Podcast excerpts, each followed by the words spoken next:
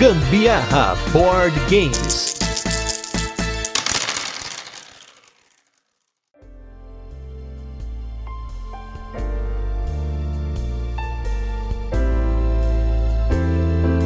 Fala minha gente, beleza? Aqui é a Carol Guzmão. E aqui é o Gustavo Lopes e este é mais um episódio do Gambiarra Board Games, um podcast sobre jogos de tabuleiro que faz parte da nossa família de podcasts Papo de Louco. E nesse 22 episódio e o primeiro deste ano de 2020, o primeiro GBG da nova década de 20, quem vai ver mesa é uma reinvenção da reinvenção do Mahjong, o jogo Dragon Castle.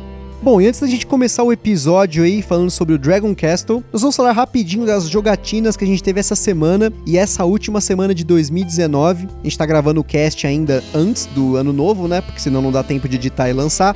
Nós jogamos aí um monte de jogos, então nós não vamos nem conseguir falar com detalhe cada jogo aqui, né? É isso aí, gente. Foram jogos para caramba. Na nossa última jogatina aí, independente de idioma, com o meu irmão e a namorada dele, a Cristina, que veio lá da República Tcheca, a gente teve aí nossa última jogatina com eles, que mais uma vez começou com King's Gold. Eles realmente gostaram muito do jogo, não preciso nem falar de novo. Em seguida a gente jogou o Azul, um dos nossos abstratos favoritos aí, para você que acompanha o cast, sabe que a gente já falou sobre ele aqui no cast. Também colocamos na mesa um jogo alemão chamado Zone und Monde, que no Board Game Geek você vai achar como Sky Tango, que é um jogo no qual você tem que criar uma paisagem que tem duas paisagens formadas, um com sol e outro com a lua, como o próprio nome do jogo já diz, no caso Zone é sol em alemão e Monde é moon, né, no caso lua em alemão. Que nós jogamos em quatro pessoas, então você tem que jogar ele em duplas, que cada uma faz uma paisagem, e o jogo virou uma maior bagunça e eu e a Cristina tomamos um caroço.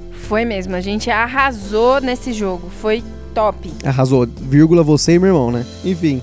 Nós também jogamos aí um jogo aí do, do lado deles lá da Europa aí, pelo menos no tema, que é o Matryoshka, que é um jogo do Sérgio Halaban, que foi lançado aí há muito tempo aí pela Fanbox, que depois virou Mandala, que agora virou Grok e aí assim por diante. Não, troca, troca, né? Não, troca, troca de editora, né? Fazia tempo que a gente não jogava ele e é um jogo super interessante de set collection, com um esquema de leilão aí, pô, é um jogo muito legal. E por fim, a pérola da noite foi o Catan, que nós jogamos com a Cristina e apesar do jogo ter algumas cartas em português, a gente só explicou para ela o que, que significava cada carta de progresso, o esquema de pontuação com as estradas e com os cavaleiros, e ela arregaçou num jogo que foi a nossa partida mais divertida de Catan e a mais demorada também, acho que foi umas duas horas de Catan, né? Mais ou menos isso, mas foi tipo, gente, muito da hora. Foi muito legal essa partida. Além de muitas risadas, porque, Sim. gente, foi muito engraçado mesmo. O irmão dele fazia vários escambos. Tipo assim, ah, você me dá sei lá, três pedras por uma, uma ovelhinha. Não, ele, ele tava o mestre da negociação mesmo, né? Ele alocou uma cidade dele próximo de um porto. E aí, era tipo escambo pra caramba. Ele falava assim: ah, não vai me, não vai me arranjar tal material, recurso. tal recurso? Então, pode deixar que eu vou, vou mandar pro continente.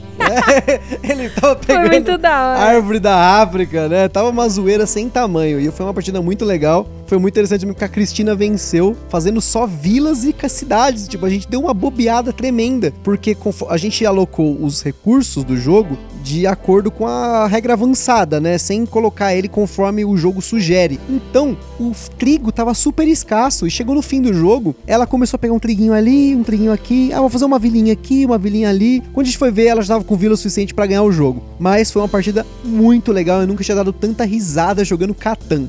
Depois a gente também teve a oportunidade de jogar o Wush da Flick Games, que eu havia jogado no Board Game São Paulo, e acabei pegando uma cópia pra gente, né? Foi um jogo muito, é um jogo muito legal, né? Os bichinhos ali, né? É, uma belezinha, bem legal. Mas é um jogo que você precisa de rapidez ali no raciocínio, assim, eu acho muito legal.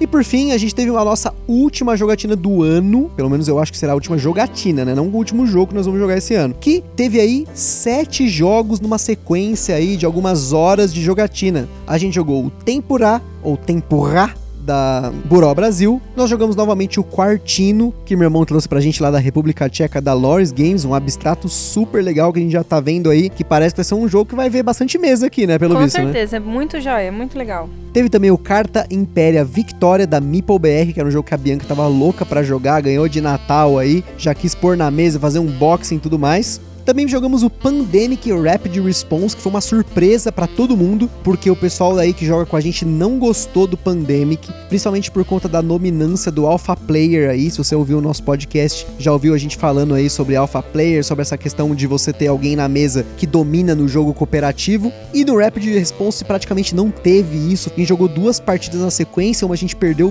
feio e na outra a gente ganhou aí, até que sossegado, vamos dizer assim, né? Sossegado entre aspas, né? Porque esses jogos de tempo real são os jogos da ansiedade, né? Tanto que para mim esse aí é o Pandemic dois pontos ansiedade. Vai fim... a loucura. Não, é uma loucura, o jogo é muito doido. Porque você tem que alocar, jogar os dados rapidinho e já aloca ali, aí acaba a ampulheta, você já tem que ver o que aconteceu, enfim. É um jogo muito doido para um Pandemic. Depois nós jogamos o Age of War, um dos favoritos da Carol. Muito, meu favorito assim, de longe, acho que é um dos meus preferidos mesmo. Que, como sempre digo, tem o pusher look. Sim, porque você quer jogar seu dadinho para pegar aquela carta ali que tem que pegar dois cavalos, dois arcos, não sei o que. Pode tentar, né? Mas a, a probabilidade é muito baixa. É né? muito difícil eu ganhar, mas eu gosto muito desse tipo de jogo. Então aí, mais um jogo que a gente já falou aqui no cast, porque a gente gostou pra caramba. Ou teve outro de guerra aí, mas não, não foi uma guerra pesada como é o Age of War, é aquela coisa tensa e tal, que foi o Bod of War, que nós já falamos aqui no cast também. E nós jogamos aí os nossos bodinhos na ilha e, como sempre, é muito divertido. E por fim, nós jogamos aí um dos favoritos de 2019 da Carol, que foi o No Tanks. No Tanks. Muito bom. Esse é um dos jogos que mais me surpreendeu esse ano de 2019. E é isso aí. Agora bora pro Dragon Castle.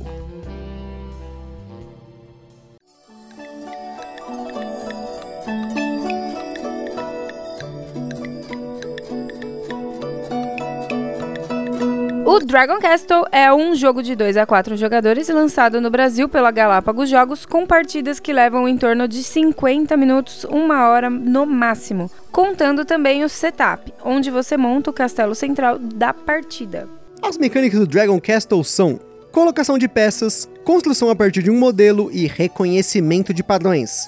Estando aqui no nosso 22 episódio, a gente já falou bastante de mecânicas por aqui. Então, se você quer saber mais sobre essas mecânicas, ouve os nossos primeiros episódios, ou quem sabe mais pra frente a gente retome esse assunto no turno de comentários. Se você acha que seria legal um turno de comentários dando aquela revisada nas mecânicas, manda uma mensagem aí pra gente que a gente faz esse episódio com certeza. Você encontra o Dragon Castle por até uns 250 reais, até bem menos se você pegar uma loja com precinho camarada, e eles têm esse preço desde que saiu, porque ele realmente vale isso. No Dragon Castle, o Castelo do Dragão, o lugar mais importante do reino, está decaído. O lugar perdeu o apoio dos espíritos, do dragão ancião, o povo tá abandonando o reino e aí os senhores dos reinos vizinhos percebem essa fraqueza e resolvem tentar construir o novo castelo do dragão, coletando materiais da ruína do castelo do dragão atual. Os jogadores coletarão peças do castelo central, também conhecido como Castelo do Dragão, para criar seu próprio castelo. No início do jogo, os jogadores vão construir em conjunto o castelo central, pegando as peças da caixa e colocando-as aleatoriamente no formato padrão do castelo, num formato sugerido no manual ou até num formato customizado. Além disso, uma carta de espírito e uma carta de dragão serão colocadas na mesa para ver qual será a variante de pontuação e a habilidade especial da partida, além das fichas de dragão. Em seu turno, o jogador começa com três ações possíveis para ele fazer apenas uma delas. Ele pode pegar uma peça do nível superior do castelo e uma peça igual de qualquer andar, desde que um dos lados compridos da peça esteja livre, ou ele pode pegar uma única peça do nível superior e um santuário, seguindo essa regra, né, que a peça tem que estar com pelo menos um lado comprido livre, ou ele pode pegar uma peça do nível superior, descartá-la e ganhar um ponto, de novo seguindo essa mesma regra do lado comprido estar disponível. Se o jogador pega uma ou duas peças do castelo central, ele deve colocar essa peça no seu tabuleiro de reino para construir o seu castelo. Essa peça deve ser colocada em uma área livre da base ou em cima de uma peça consolidada, ou seja, uma peça que já foi virada. E aí, o que significa essa peça estar consolidada? A principal forma de pontuar inicialmente no Dragon Castle é colocar peças de uma mesma cor, e não somente do mesmo desenho, próximas umas das outras, no seu tabuleiro de jogador. E, quando quatro ou mais dessas peças se tocarem, ou seja, do mesmo tipo elas, se elas estiverem adjacentes, você é obrigado a consolidá-las, virando a face branca das peças para cima e pontuando de acordo com a quantidade de peças. Além disso, dependendo da cor da peça, você pode colocar um ou dois santuários que você tem na sua reserva em cima de uma peça que você consolidou, ou até ganhar um pontinho extra se a peça for rosa. Os santuários vão valer ponto no fim do jogo, principalmente dependendo da variante que está na mesa. Falando sobre essas peças consolidadas, como a gente comentou, você consegue colocar peças novas em cima das peças consolidadas, formando andares no castelo. Porém, tem que ficar atento porque três andares é o máximo que vale a pena construir para pontuar normalmente. Quando só sobrar peças do andar térreo do castelo central, o fim de jogo está chegando. A partir desse momento, há uma quarta ação que os jogadores podem optar em fazer no seu turno, que é, no caso, pegar uma ficha de invocação de dragão para ganhar dois pontos. Quando um jogador retira uma ficha de dragão do tabuleiro central e aparece um ponto de exclamação, a rodada final é ativada depois que cada jogador jogar uma vez até chegar no jogador inicial novamente. Se não sobrar peças no tabuleiro central também, os jogadores têm que pegar essas fichas de invocação de dragão até aparecer essa exclamação no tabuleiro e aí até chegar no primeiro jogador para que acabe o jogo.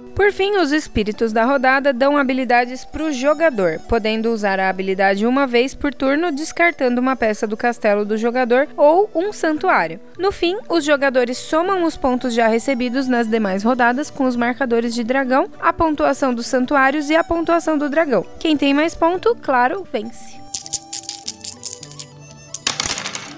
Agora eu vou tentar falar estilo aqueles narrador de jogo de futebol, né? Vamos lá. O Gambiarra Board Games tem o apoio dos acessórios BG, empresa que fabrica componentes 3D para board games, playmates e outros acessórios para deixar a sua gatina ainda melhor. E do Board Game São Paulo, evento que rola mensalmente na Game Vault, Rua das Azalés 138, barra Mirandópolis. Logo, logo mais teremos novidades sobre o evento do mês. É isso aí, aos nossos apoiadores, gol! nossos parceiros, é gol! Dos jogos de tabuleiro do Gambiarra Board Games. Agora vamos falar de verdade, né? O Gambiarra Board Games tem o apoio da Soros BG e do Board Game São Paulo, né? Se vocês estão sempre ligados aí no nosso podcast, vocês sabem quais são essas empresas. Porém, se você não sabe, o Açores BG fabrica componentes 3D, playmats e acessórios, né? Que estão sempre aí presentes nas nossas jogatinas para os jogos que nós já temos os acessórios. E o Board Game São Paulo é um dos eventos aí que a gente tá sempre presente, acontece mensalmente lá na Game Vault e tem sempre jogo novo pra gente testar, jogos que a gente queria jogar, enfim. Segue o bonde. Se você já jogou o Mahjong de celular e principalmente se curte o Mahjong de celular, vai amar esse jogo, porque a sensação de jogá-lo com peças de verdade não tem preço. E por que Mahjong de celular?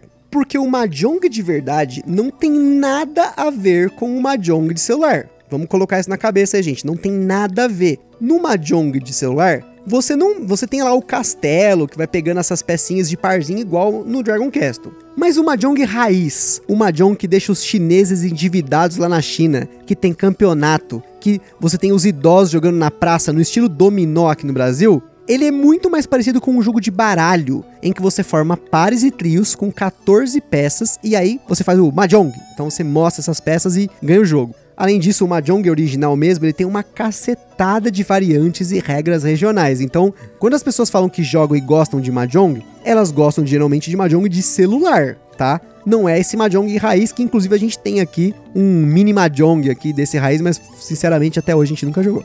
Quanto aos componentes, são maravilhosos. Vou falar principalmente aqui das cartas de espíritos, que são lindas, muito desenhadas. Na verdade, somente desenhadas, não tem texto.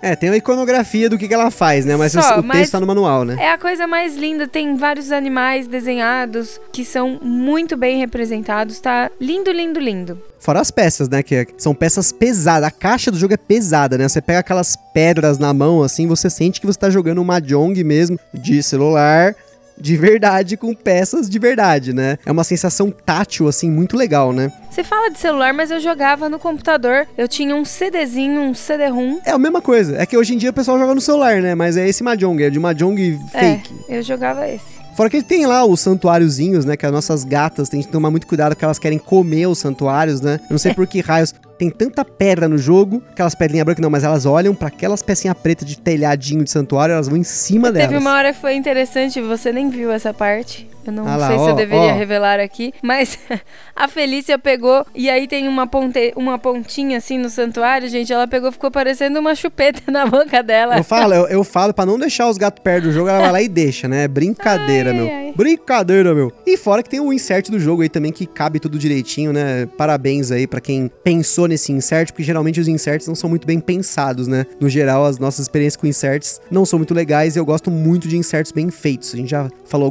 de alguns deles aqui no, no podcast, né? É, entramos até em questão do seu signo virginiano. Não, signo não tem nada a ver. Enfim.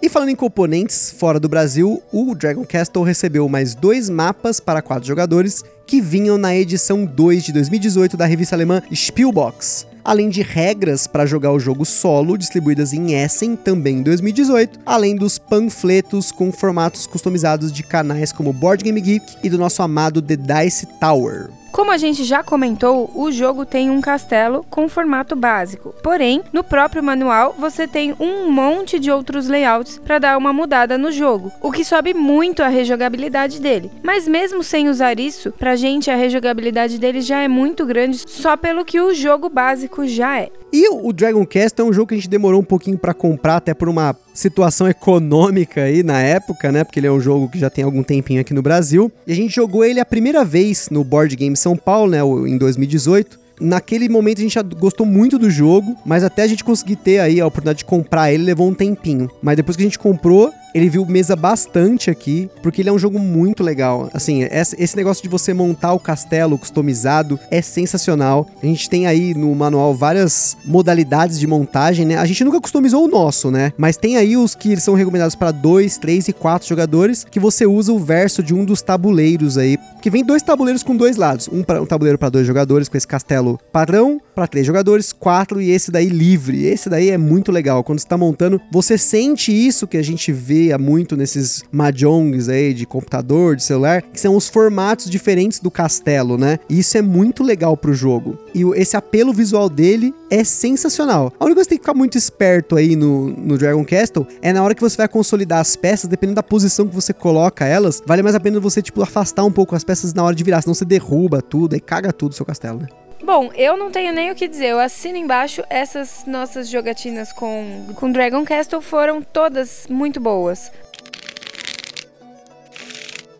É isso aí, gente. A gente fica por aqui com mais um episódio do Gambiarra Board Games. Lá no site do Papo de Louco você encontra vários links para conhecer mais sobre o jogo e principalmente a opinião de outras pessoas que também já jogaram. E lá no Instagram também com as fotos do Dragon Castle e muito mais. E como a gente fala todo santo podcast, com todo santo episódio, se você jogou ou comprou algum jogo que a gente já falou aqui no podcast, ou se você quiser sugerir outro jogo pra gente jogar aqui e dar uma conferida, manda uma mensagem no Insta ou no nosso e-mail contato@papodelouco.com. E para quem tem loja, editora ou qualquer coisa relacionada a jogos de tabuleiro, quer fazer parceria, manda mensagem também. Compartilha aí o podcast com a galera no Facebook, no WhatsApp e a gente agradece muito isso. Eu espero que vocês tenham curtido. Um beijo grande para vocês. Um ótimo 2020. E que o 2020 seja mais um ano incrível de board games aqui no Brasil. Um forte abraço e até a próxima.